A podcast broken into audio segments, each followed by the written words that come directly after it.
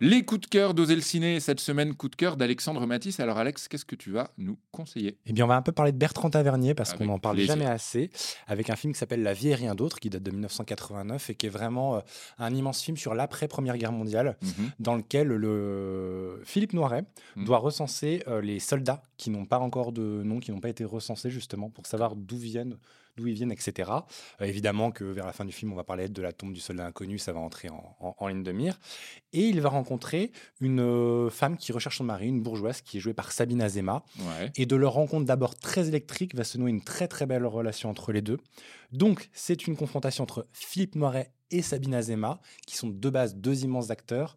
Mais si je vous dis qu'en plus ils n'ont jamais été aussi bons, aussi impressionnants et autant en verve, Alors j'ai vu Fantôme avec chauffeur, donc euh, avec Philippe Noiret. J'espère que hein? Il est exceptionnel. Il est à la fois terrifiant et doux, impressionnant. Il a un parler qui est exceptionnel.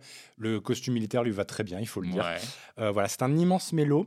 Euh, on peut le rapprocher un petit peu de Au, euh, Au revoir là-haut que fera Dupontel des Bien années sûr, plus tard et d'un long dimanche de fiançailles qui sont aussi des mélos sur l'après-première guerre mondiale, ce que c'est que la mémoire, ce que c'est que ce souvenir des soldats qui sont tombés. Ça parle de ça. Et puis, euh, le film est presque intimidant tellement il est impressionnant.